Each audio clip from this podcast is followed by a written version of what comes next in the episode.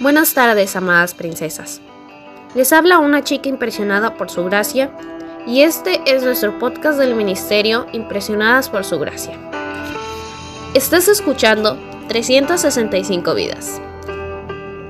El día de hoy, 21 de abril, estaremos hablando sobre el mensajero. Los israelitas han huido ante los filisteos, respondió el mensajero.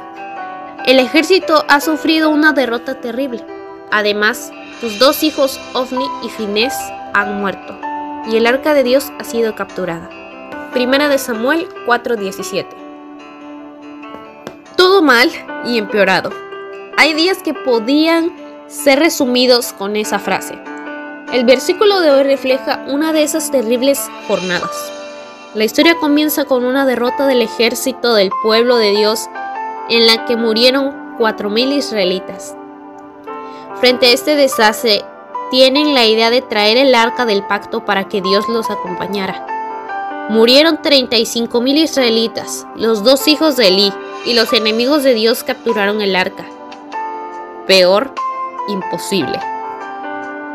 El personaje de hoy es un soldado de la tribu de Benjamín que huye de la batalla, corre por su vida y trae un pésimo mensaje, multiplicado por tres. Me animaría a decir que empezó por la noticia menos trágica y fue subiendo el tenor de sus anuncios. Mensaje 1. Perdimos la batalla. Me animaría a decir que los israelitas ya se habían acostumbrado a esta situación. También Elí. Una más. Pudieron haber pensado. Mensaje 2.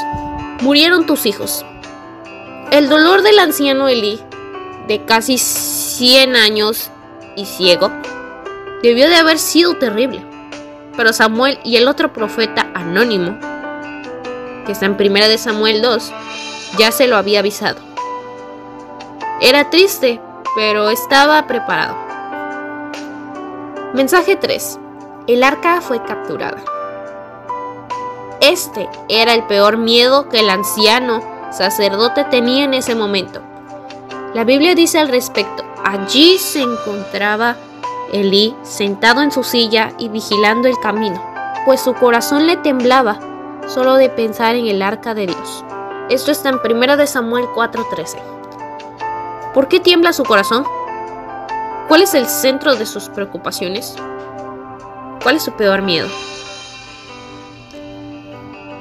El informe dado sobre el arca trajo como consecuencia la muerte del anciano sumo sacerdote. No creo que el mensajero haya sido grosero. Fue solamente veraz. No sé si hoy nos toca decidir alguna verdad tan dura y con consecuencias tan drásticas, pero si te toca elegir, escoge la verdad.